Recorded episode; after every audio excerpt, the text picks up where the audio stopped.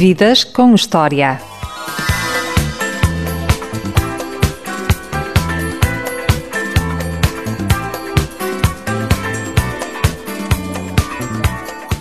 A minha convidada tem 68 anos. É jornalista, escritora, mãe e avó a tempo inteiro. Alice Vieira, uma escritora que faz leitores há mais de 30 anos. Boa tarde, Alice. Olá, boa tarde. Bem-vindo ao Ultraleve. Obrigada e gostei muito desse slogan. Acho E- que vou utilizá-lo. E muito obrigado por nos ter recebido em sua casa. Dava-me mais jeito, estou, tenho ali o computador a trabalhar e só interrompi um bocadinho. O que é ser escritora, Alice Vieira? Olha, é assim, ser escritora é uma profissão. E eu gosto sempre muito de partir eh, daqui, porque ainda há no nosso país, eh, e mesmo na- na- na- entre os escritores, um bocadinho a ideia que se é escritor por, por, eh, por brincadeira, por hobby, eh, e não é verdade. Quer dizer, não, não- não estou a dizer que as pessoas tenham como hobby escrever, acho muito bem.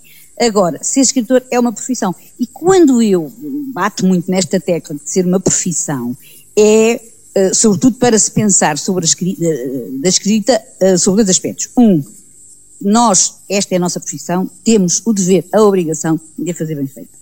Dois, o patrão tem que pagar.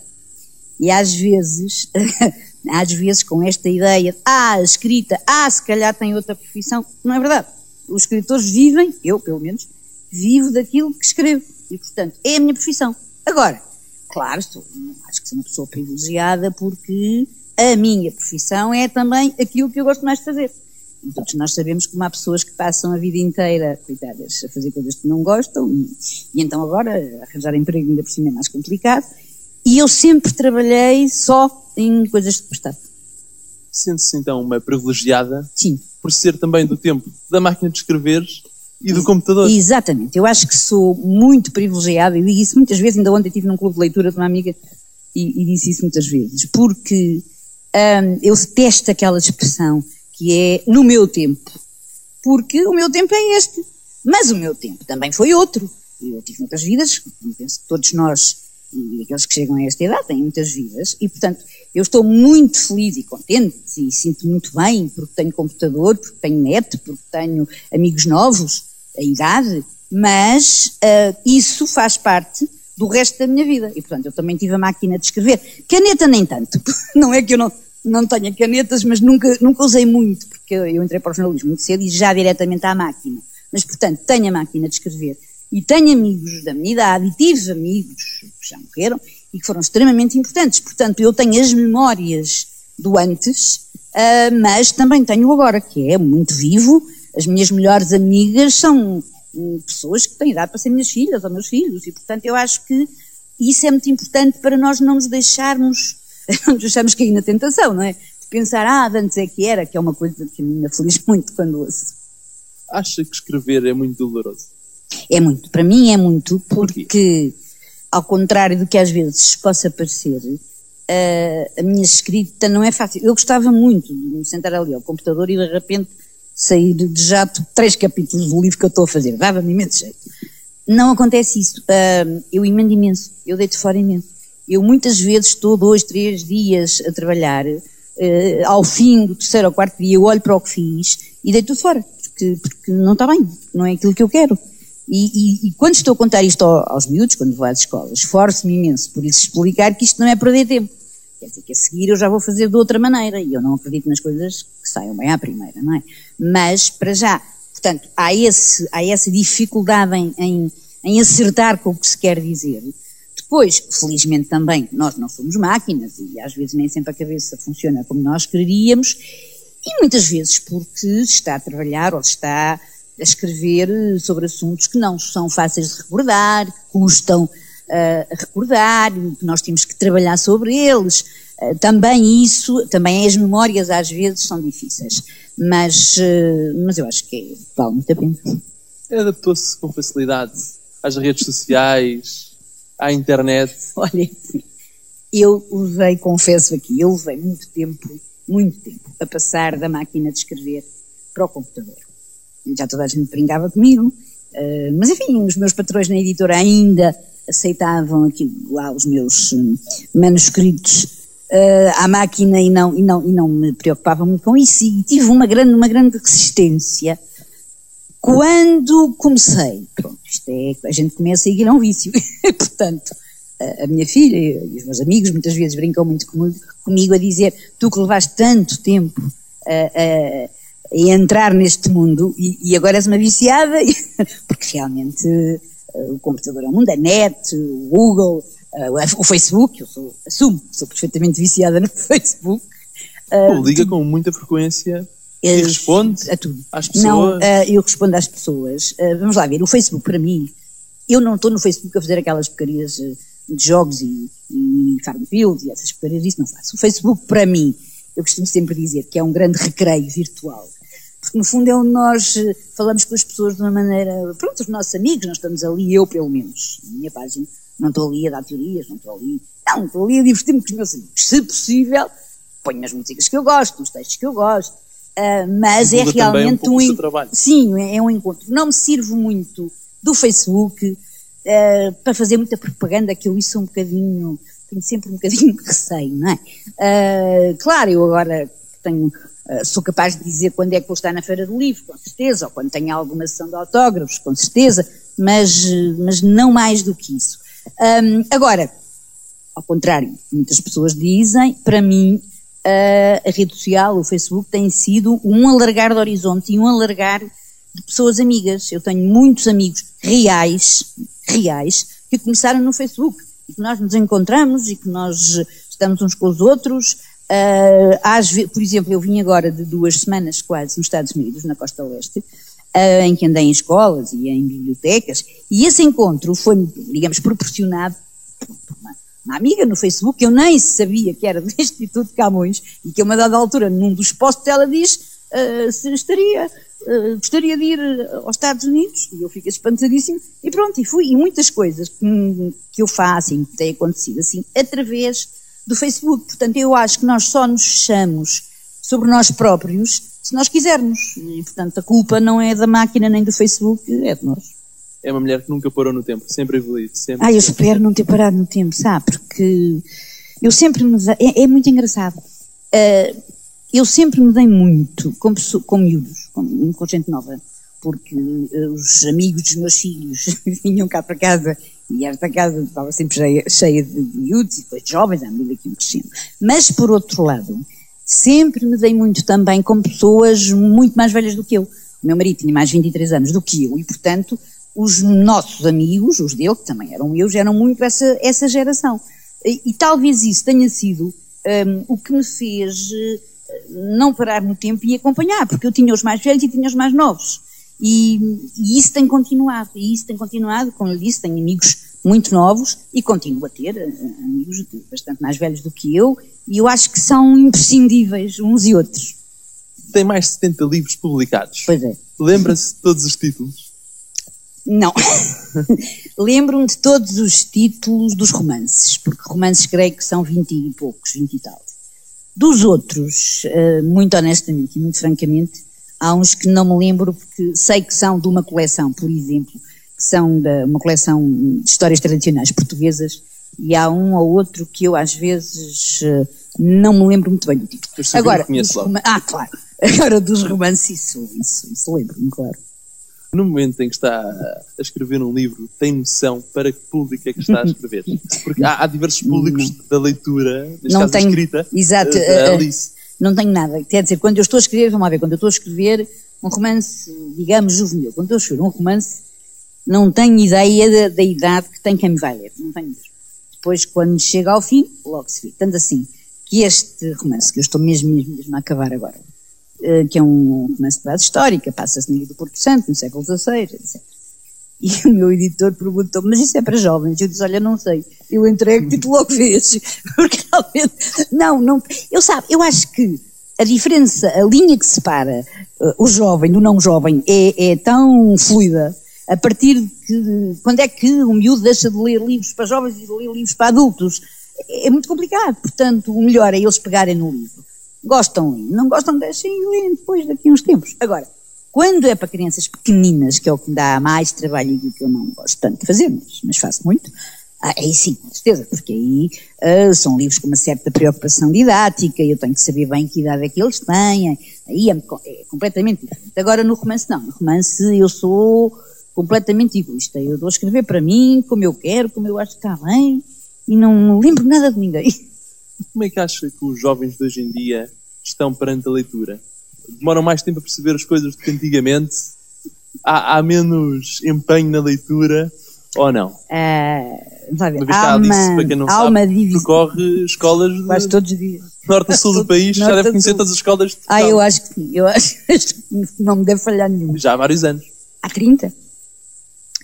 Eu acho que eles têm hoje, isso não sou eu que acho, toda a gente, penso eu, eu acho que os jovens têm uma capacidade de, de, de concentração uh, muito pequena, uh, porque estão têm outras maneiras de, de, apreender os textos, porque têm as novas tecnologias, porque têm. E, e realmente não há aquela concentração que havia. E por isso, às vezes, uh, é difícil. Eu hoje noto, por exemplo, quando vou a uma escola, e às vezes digo uma piada no meio, do que eu estou a contar, e, e tenho que esperar um bocadinho para eles rirem. Eles levam um bocadinho de tempo a entender.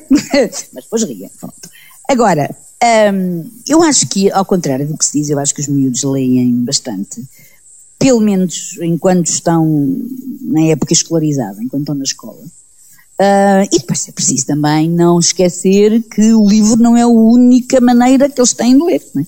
Porque o livro em papel, há mais formas de papel, de... como se diz agora, não é? Há mais formas de... Há muito mais formas deles aprender. entretenimento. Sim, mesmo, mesmo de leitura, leitura. E mesmo de leitura. O e-paper, por Exatamente, exemplo. e há mais formas deles adquirirem conhecimento, deles lerem, portanto não é só o livro a entrar lá em casa, também temos que pensar isso.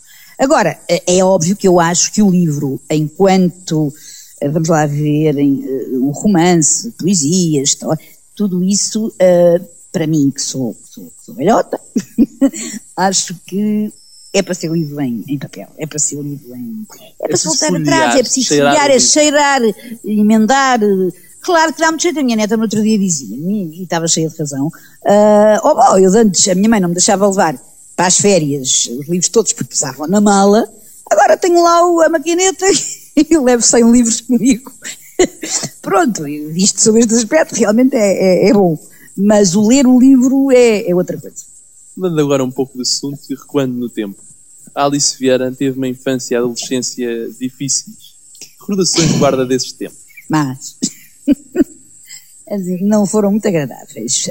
Um, agora, as coisas más, há um, há um, provérbio francês que diz, para qualquer coisa a desgraça serve, não é? E, e, e aquilo que eu passei, que foi uma infância muito, muito opressiva, foi não ter tido crianças a brincar comigo, foi uh, andar sempre, foi sempre, não fui criada com os meus pais, fui criada com tias, velhas, não sei. Uh, tudo isso, o que é que fez de mim? Uh, Deu-me coisa extraordinária. De uma é, eu nunca Nunca me sinto aborrecida. Eu posso estar triste, obviamente, posso estar preocupada. Agora, aquilo aborrecida, aquilo que, que a minha neta diz, uma seca. Nunca teve, nunca passou eu por nunca isso. Te, eu não sei o que é estar aborrecida. Porque hum, tenho tantas defesas dentro de mim, tenho, e depois ando sempre ou com um caderno na mala, ou com um livro, ou com. E eu estou. Não, não sei o que é estar aborrecida, não é? Não sei o que é estar. Não sei o que é que é de fazer. Eu sei sempre o que é que é de fazer. Posso estar cansada e não me apetecer, mas isso é outra coisa. Agora, o estar aborrecida, não. E outra coisa que é, eu dou muito bem comigo. Portanto, eu estou perfeitamente bem sozinha. Dizer, não, não, me lembro de nunca ter dormido uma noite em casa dos meus pais, depois desses 15 dias. Uh, eu não tinha, já morreu, eu não tinha em relação à minha mãe nenhum sentimento de, de filha para mãe. Não, não tinha. Uh, e, e isso fez-me sentir culpada muitos, muitos anos. Eu já era crescida e ainda me sentia culpada de não gostar da minha mãe, como eu ouvia dizer que todas as filhas deviam gostar das mães. Eu não tinha nada que me ligasse a ela, porque é que eu havia de gostar dela. e de resto, quando ela morreu, claro, eu tive pena porque ela morreu nova. O dia da mãe era mais um. Ah, sim, claro. Passava ao lado. Perfeitamente, e o pai também. Eu, de resto, quando eu era vida, ouvia o pai, não se festejava muito. A mãe sim, porque era Nossa Senhora da Conceição. Uh, mas uh, nunca, mas isso perturba muito uma criança, sabe? Uma, que não tem aquela referência que as amigas todas têm, não é? Ai, a minha mãe, ai, meu pai, e eu, isto deve ser problema meu, com certeza, mas, uh, mas, mas, mas, realmente sei muito bem que é um amor de uma mãe por um filho, com certeza. O inverso, às vezes, às vezes é complicado. A má relação teve com os seus pais podiam ter tornado numa mulher amarga, mas pelo contrário, é uma otimista invulgar. Pois podiam, às vezes também penso nisso. Felizmente que não. Uh, o meu amigo Rodrigues da Silva dizia muitas vezes que eu era uma militante do otimismo e acho que é um bocadinho isso. Porque também me habituei desde muito cedo, aí está, a acreditar que, uh, que as coisas podiam ser sempre melhores. E se nós quiséssemos, portanto, eu sempre acreditei que se eu quisesse uma vida melhor, mudar de vida, sair de casa, eu só conseguia isso com o meu trabalho. E, e eu digo sempre que fui muito boa aluna, e fui sempre muito boa aluna, por interesse, porque eu achava que se eu tivesse muitas boas notas e fosse muito boa aluna, depois arranjava depressa um emprego e saía de casa. E, portanto, era tudo com aquela ideia de sair de casa. A libertação. Uh, a libertação, exatamente. E, portanto, uh, isso deu-me deu sempre uma ideia que amanhã é melhor que hoje. Portanto, se as coisas hoje correram mal, amanhã correm melhor. E isso até hoje me acompanha, percebe? E, portanto, uh, não, não, eu sou mesmo nos meus livros, e muitos deles não são, muitos dos meus romances não são nada romances cor-de-rosa, não, não são assim, mas nenhum deles acaba, acaba mal. Pode não acabar de maneira cor-de-rosa, sei lá, uh, pode não haver casamento no fim, raramente há. Mas há uma saída, porque, porque eu uh, penso sempre que há uma saída. Portanto, Quando estaria... se fecha uma porta, abre sempre uma janela. Ah, ah, eu acho que sim. Eu acho que sim. E, e ao longo da minha vida, Hum, eu acho que isso me foi acontecendo sempre. Mas, aí está, não foi acontecendo por acaso, nem veio do céu, porque a gente do céu só vem a chuva, uh, e não vem mais nada. Vem porque eu sempre quis e porque eu fui sempre procurar. Eu é que fui aos sítios uh, desde sempre, quando me interessava fazer qualquer coisa. Eu entrei para o jornal porque realmente insisti muito e, e fui ao Diário de Lisboa, enviava textos. Uh, era, era isso, quer dizer, eu nunca tive ninguém uh, a fazer nada por mim, percebe? E acho que isso Acha que, que é muito bom. procura. Ah, claro. Não se encontra. Também se encontra, com certeza. Eu acho que sim, eu sou uma pessoa que acredito muito nos sinais e coisas que às vezes a gente vê. Mas, às vezes há aquilo que se chama um golpe de sorte. E é claro, às vezes há um golpe de sorte, um acaso. Mas uh, a sorte procura-se muito e o destino faz-se muito. Acho que sim. Só foi para a escola, neste caso para o Liceu Filipe de Lencastres, aos 10 anos. Foi, foi, foi o paraíso para mim, o Filipe de Lencastre. era uma forma de sair do ambiente de casa. Uh, claro, era uma, era, já era uma forma de sair de casa. E, e era, e eu, eu, concordo que era, e as minhas amigas e colegas, nessa altura havia só raparigas no, no liceu, o ensino era separado, e, e, elas hoje ainda me dizem como é que tu gostavas daquilo, porque era um ensino tão repressivo. E era, ainda tem amigas desse tempo? Tenho, amigas tenho, que na, na altura. Era só raparigas. Eram só raparigas era, ou só homens? Tenho, tenho. A minha maior amiga é uma, é uma amiga que vem dos tempos do liceu, que fez o liceu comigo, fez a faculdade comigo e foi para o Diário Notícias comigo. Mas Agora é, está no Correio da é Manhã. É mais difícil criar uma amizade ou manter uma amizade? Manter, manter. Eu acho que manter a amizade. Porque assim, uh, eu se calhar tenho, se eu for dizer as pessoas que conheço, tenho centenas. Agora, amigas mesmo. E eu devo dizer que, que, que, que sou uma amiga muito exigente. Eh, eu sou, quando sou amiga das pessoas, eh, sou muito amiga, mas exijo que também sejam amiga. Portanto, a, a, exigência que eu digo é, é uma de uma disponibilidade. É uma relação de reciprocidade. Uh, é, e é uma relação de, de, de, disponibilidade. Eu ligo para as minhas amigas, assim, este grupo, no puro e duro, como eu digo, eu ligo às 3, 4, 5 da manhã e elas também me ligam às 3, 4, 5 da manhã, elas e eles, não são só amigas. Portanto, há, há, há uma cumplicidade muito grande e, e, nós sabemos quando estamos mal, quando precisamos. Eu tenho um amigo meu que eu não preciso lhe dizer nada, eu percebo sempre quando eu estou ou não estou fisicamente bem ou estou uh, qualquer coisa e, e, nunca me diz nada. E eu quando chego a casa tenho cá um ramo de flores. Pronto. E, e não é preciso mais nada. E eu nunca lhe disse, pá, estou, estou magoada ou estou chateada. Nunca. E ele percebe perfeitamente quando as coisas estão mal. E eu acho que isto é, é que é ser amigo das pessoas, é não esperar que as pessoas peçam, não é? E, e eu esforço muito por isso e por, por, por, por exemplo, por ainda ter contactos e vamos tomar café Ah, com os vizinhos. É uma não é? amigo-dependente. Sou completamente, completamente. Uh, e, e isso é que eu passava muito mal se, se, se de repente os meus amigos imigrassem todos. Uh, eu já passo mal e este tempo tem sido terrível porque têm morrido muitos, sabe? Eu acho que eu ainda não fiz suficientemente o luto de um e já morreram outros e são amigos que me, que me fazem muita falta. A Rosa Lobato Faria faz-me imensa falta, o João Aguiar faz-me imensa falta.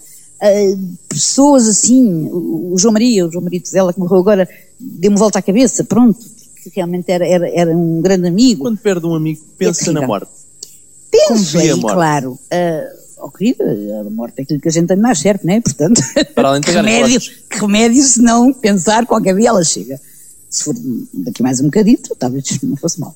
Agora, hum, eu não tenho, eu não tenho muito, eu não tenho receio da morte. Aquilo que eu tenho muito receio é, é da doença que, incapa, que, que impossibilita ou que incapacita uma pessoa. É da forma. E, por exemplo, eu tenho um pavor de- de- de- de- da doença de Alzheimer. É sempre. que- Porque não Capacita está a na nossa mão, não é? Exatamente. Ah, e, e- isto, ah, ah, essa, esse tipo de doença que incapacita a pessoa, que torna a pessoa um fardo para os outros, ah, isso a mim aflige muito. Ah, a morte, pois, vou dizendo, já fiz umas coisas, já tive uma vida muito boa e tive, eu acho que tive várias vidas e todas elas muito boas, e as pessoas que viveram comigo, e os meus filhos, e os meus netos, e os homens que tive, e os amigos, acho que tudo isso foi extraordinário. E, portanto, todos os anos que eu vou fazendo a partir daqui são um acréscimo a tudo isso. Ah, e se realmente a morte pudesse chegar sem grande dor e sem grande sofrimento, isso eu gostava. Há pouco falávamos de amigos. Uns, talvez o seu primeiro amigo foi os livros. A sua Ah, tábua claro. de salvação. Eh, nós estamos em época de Feira do Livro. Aliás, quando esta entrevista for emitida, vai estar eh, na Feira do Livro. Qual é a importância que tem este evento? Ai, os para mim, para mim, para um escritor, não sei, para mim eh, tem uma importância enorme, porque eu sempre me lembro de mim, eh, por esta altura do ano, a ir à Feira do Livro. Portanto, quando a feira ainda era noutros sítios, antes da feira passar para, para o Parque Eduardo VII, ah, e era.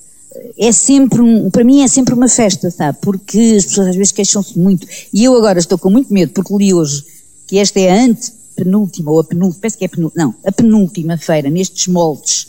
Ainda vai haver a próxima. Mas depois, eh, acho que se fez um concurso internacional feiras e já vai ser noutros moldes. E eu tenho muito medo dos outros moldes, porque eu acho que a feira do livro é isto. Este É, ambiente resulta. é neste ambiente, é neste lugar, é assim, pronto. eh, chove, não chove, faz frio, faz calor, não interessa. É ali, é aquilo. Ah, não sei quê, não há animação de feira. Eu lembro sempre do que me dizia o Leão de Castro, que era um grande amigo meu, e que me dizia sempre: Oh, querida, há feira para vender livros. E é, a feira para vender livros. Se há animação, se não há, se, se há teatro, se não há, isso é outra coisa. E realmente a feira é o grande encontro das pessoas, com os escritores, as pessoas que passam e conversam connosco e fazem perguntas, e que são pessoas muitas vezes que nem, que nunca viram, que nunca estiveram ao pé do escritor e acham que o escritor é assim uma coisa extraordinária, e estão lá a Conhecem conversar só das connosco. palavras que leem. É, é muito bom. É, e, e- e muitas vezes, está bem, se me diz, se calhar não compram todos, pois se calhar não compram. Mas aquele contacto com os livros já é, já é importante. E olhar para as pessoas e ouvir as palavras, eu acho que é um- uma época privilegiada de, de, de- de encontro. E repare, eh, eu não encontro isto, por exemplo, e não é eu estar contra, não é nada disso, mas é, é- é diferente. Eu não encontro este tipo de, ambiente, digamos, por exemplo, na Feira do Livro do Porto. Se calhar porque é num ambiente fechado, eh, não sei, é completamente. Este aqui, neste- tal qual está, na- no parque, ao ar livre, restante, com o mau tempo que pode haver e com o, o bom tempo demais que também pode haver. E depois nós temos sempre, ou é porque há futebol, ou é porque há o Rock in Rio, ou é porque há não sei o quê. Há sempre coisas, não é? Mas, ah, e agora este tempo é, é- é- é diferente do, do- do que era antigamente, o, o tempo em que se corre a feira. Mas é sempre ah, uma grande festa. E eu acho que isso é, é o mais importante que tem a feira. Mudando novamente de assunto. Quando saiu de casa, foi para viver com um homem, se não me falha a memória, 23 anos mais velho. E em processo de divórcio, o jornalista Mário Castrinho. Exatamente. Para além da paixão, viu nele uma figura paternal. Eu penso que não, mas não sei, porque repare, eh, eu quando olhei para aquele homem, eu já conhecia, claro, quando entrei no jornal tinha 18 anos, Conheceu e naquela processo de enviar eu textos para o jornal. Sim, eu quando entrei no jornal, quando comecei a enviar textos, tinha pai 15 ou 16 anos, nunca passaria para a cabeça eh, eh, ir viver com aquele homem, nem pouco mais ou menos. Tinha 17 Mas, anos quando o conheceu. eh, tinha 17 anos quando o conheci. Quando eu me lembro de realmente olhar para aquele homem e dizer é, é este que eu quero, eh, eu não me, não me lembro de ter, de, ele ser para mim uma figura paternal. Agora, é óbvio que uma pessoa com quem eh, eu, eu me escrevia e, mandava texto desde os 15 anos, que eu conheço, que eu conhecia desde os 17, é lógico que essa pessoa me influencia muito. Portanto, influencia-me na maneira de pensar, influencia-me na maneira de ver a vida, influencia-me. Aí, com certeza, eu digo muitas vezes que ele acabou por me educar um pouco, não é? Ah, mas, mas foi, mas foi, foi paixão. E foi paixão até o último dia da vida dele. Foi daquelas coisas. Paixão à primeira vista. Foi paixão. à segunda? à terceira, por aí. Ah, Porque ao princípio ele era um jornalista lá do jornal, eu nem sequer olhava para ele assim, Olhos dessa nos maneira, olhos nos olhos. Mas, mas foi, foi, foi, foi paixão que, que durou mesmo até ao fim da vida dele. Não tenho Foi um choque na sociedade conservadora, Ah, ultraconservadora Ah, então. foi, a família deixou-me de falar. Hum, A família dele, da de família dele, nunca mais falou. Até hoje.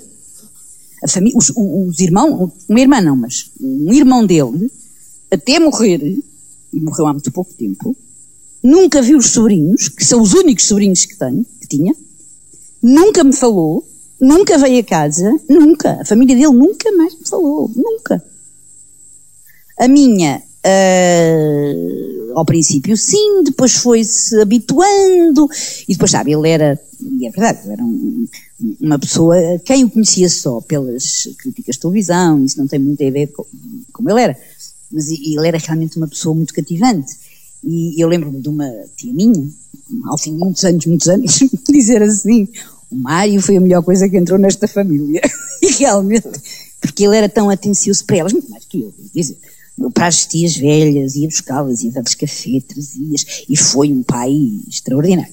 Agora, como era muito mais velho que mais 23 anos do que eu, ele teve sempre muito medo eh, de não ver os filhos crescidos. E, e dizia muitas vezes: Eu só quero aguentar até eles terem 10 anos, que é para ficarem com uma recordação minha, e conseguiu aguentar até aos 10 anos da neta mais velha. Portanto, foi bastante mais do que eu pensava. De resto, só o- a neta mais nova que ele não chegou a conhecer, os outros três ainda conheceu.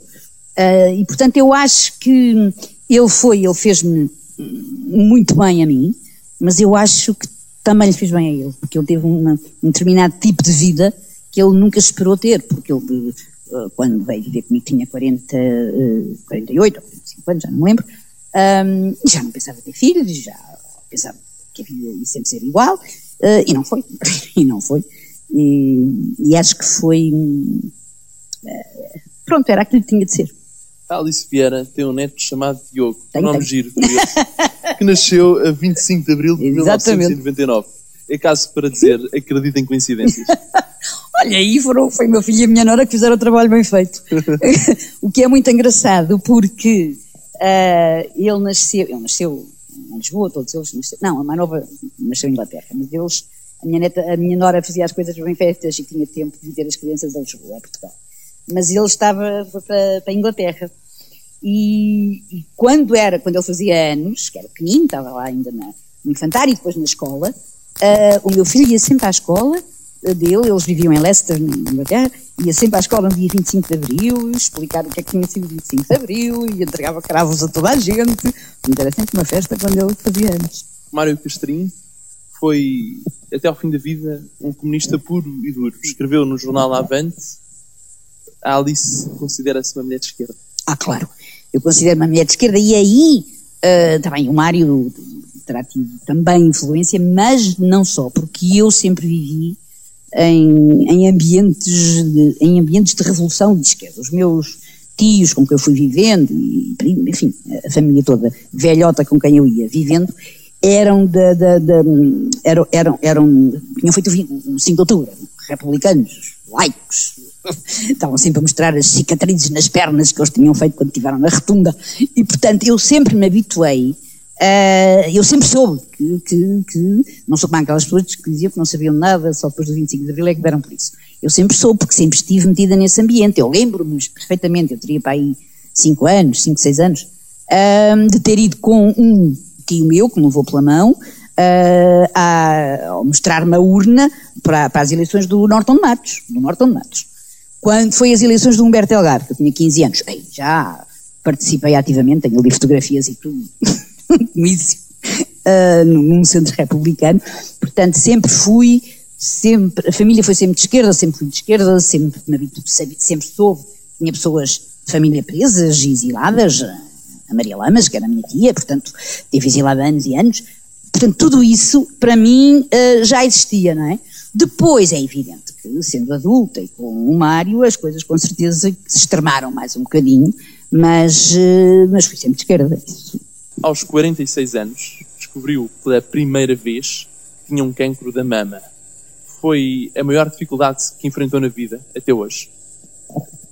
Foi uma grande dificuldade, obviamente, que enfrentei na vida. Os meus eh, filhos ainda eram novos, quer dizer, eram miúdos. Estavam Estamos a, a falar em 89. Sim, eles estavam a entrar na faculdade nessa altura. Nessa altura, ter cancro da mama era quase uma sentença de morte. Se calhar era, mas eu nunca pensei nisso. Uh, eu tenho uma grande capacidade de reagir às coisas más. E, portanto, e sou muito pragmática. Portanto, o que é que, quando me disseram, quando o médico, e, e, e era muito, ia sempre fazer os rastreios, tudo, quando o médico olha para a mamografia e diz-me, tem que ser já operada, uh, a única coisa que me passou para a cabeça foi, tenho que deixar uma série de coisas arranjadas, de maneira que deixei imenso trabalho feito, pronto, preparado, paginado no jornal, uh, cortei o cabelo muito curtinho, muito curtinho, com medo que depois o cabelo me caísse, passei uma procuração ao meu irmão, podia ser necessário qualquer foram todas coisas muito práticas. Uh, nunca, é verdade, não estou a fazer género dizer que eu nunca pensei que ia morrer, pensei, é preciso ser operada, vamos ser operada e o que é preciso é, faz-se. E, e, e foi assim, Uh, as coisas estavam um bocadinho um pouco complicado, o médico assustou-me um bocado no fim da operação, depois fui fazer as radioterapias, tudo isso. Uh, vomitava que nem, que, nem, que nem um peru, meu Deus do céu. Uh, e um, eu tinha pedido, já não me lembro, mas tem um mês, creio eu, de licença, de, de baixa no jornal, e passado, pai, duas semanas ou isso, eu já estava a trabalhar, porque eu acho que o que faz muito mal às pessoas, às mulheres, é ficarem em casa a pensar na doença. E, portanto, eu lembro-me de, de, de, que eu fazia o tratamento da radioterapia uh, num consultório que era perto do Diário Notícias, uh, e lembro-me de vomitar, vomitar, vomitar, e saía de lá e ia trabalhar. E quando chegava ao jornal, já estava boa, já estava melhor e as coisas passavam. Portanto, não, nunca pensei, mas é verdade, e, aqui, e falo com amigas minhas, a Manuela Maria, por exemplo, que foi operada mais ou menos na mesma altura que eu, ou a Simone, e a Manuela diz muito isso, uh, eu nunca pensei que ia morrer. Mas não, não, não pensei mesmo. Uh, e, e, pronto, depois pensei que se calhar não iria viver muitos anos. E hoje em dia como lida com a doença? Ah, lido bem, lido muito bem. E isto foi, portanto, há 20 a 21 anos, 22 anos.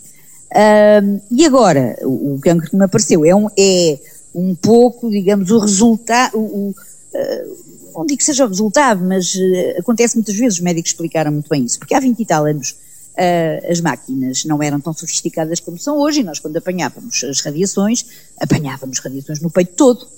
O que é que acontece? Muitos anos depois, essas radiações podem potenciar tumores, que foi como aconteceu, portanto, é aquilo que eles chamam a hiperfixação do rádio, que uh, há um tumor na, no externo, que não é operável, porque está aqui mesmo dentro dos ossos, enfim, encostado aqui nos ossos, Uh, e vai-se convivendo com ele. A minha médica diz com alguma graça que eu sou uma doente oncológica crónica e eu e sou, e vou lá dois em dois meses e faço radioterapia e faço o que é preciso fazer e tomo os comprimidos um, e vivo a minha vida perfeitamente bem. Só me lembro quando tenho dores, isso às vezes, quando tenho dores aí é que eu me lembro. Mas hum, agora nem tenho tido e, portanto, eu convivo bem, hum, eu sempre tive eu sempre convivi bem com as doenças, acho que não, não serve de nada e, e, é uma característica muitas vezes uh, nossa que eu não gosto nada, que é estarem sempre a falar de doenças. Você entra num, num autocarro e as mulheres só falam de doenças. Você entra num café de bairro e as pessoas só falam de doenças. É uma coisa, é uma coisa horrível. E, e isso a mim feliz muito. Uh, e, e, portanto não, não, nunca fui de, de paparicar, digamos, as doenças, elas existem, a gente trata-as e vai para a frente. E agora é a mesma coisa, e convivo bem, já estou muito habituada uh, a ir ao IPO de dois em dois meses e, e pronto. Um dos alimentos que surgem com muita frequência no, nos seus livros, para mudar aqui um pouco de assunto Sim. e tornar a coisa mais leve, Mais, mais alegre. é o chocolate. Eu pergunto se considera-se uma mulher doce. Acho que a a entrevista ficar um bocado pesada. um Acho bocado que dura. sim, acho que que sim. um pouco. Acho que sim, acho que sou. Não, não, não sou muito, de- enfim, de, de, me exprimir às vezes com as pessoas, mas, por exemplo, sou muito eh, de, de, de, de Quer dizer, eh, abraço muito as minhas amigas e os meus amigos. Eu acho que faz falta as pessoas fazerem festas, abraçarem-se, eh, dizerem coisas boas, ou sei lá, tens um vestido bonito, ou hoje tens uma cara engraçada, ou hoje esse penteado fica-te bem. As pessoas não dizem nada disto e eu acho que isto faz falta. Eu, eu acho que sim, eu acho que sou uma pessoa É um tanto quanto especial. possível doce e, e gosto muito de chocolate, que eu não posso comer, mas gosto de resto. É um ser especial disfarçado de gente comum. Não, ser especial, não sou nada de ser especial. Agora, gente como sou, isso sou e gabe-me de ser, acho que é, é ótimo a gente poder andar no meio das pessoas todas e sentir que fazemos parte das pessoas todas, isso com certeza. O tempo Eh, e- voa, nós pois temos voa. o tempo a voar, quase a terminar. Íamos a uma rúbrica que é o Direto à Cabeça. Um livro, Alice Vieira. Só um? Só um. A É Bíblia. difícil. Não, não é. Um filme, O Casablanca. uma viagem. Paris. Devagar ou depressa? Conforme seja necessário. Eh, depressa, se calhar. Chá ou café? Café, café, sempre. Conquista ou sedução? Sedução. Ler ou escrever? É a mesma coisa. Alice Vieira, a vida é. A vida é uma grande aventura e é aquilo que nós quisermos e soubermos fazer dela.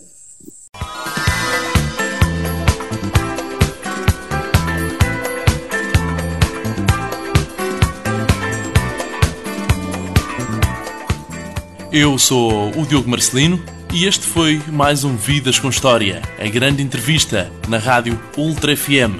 Para ouvir em 88.2 ou então na internet sempre que quiseres em ultrafm.pt.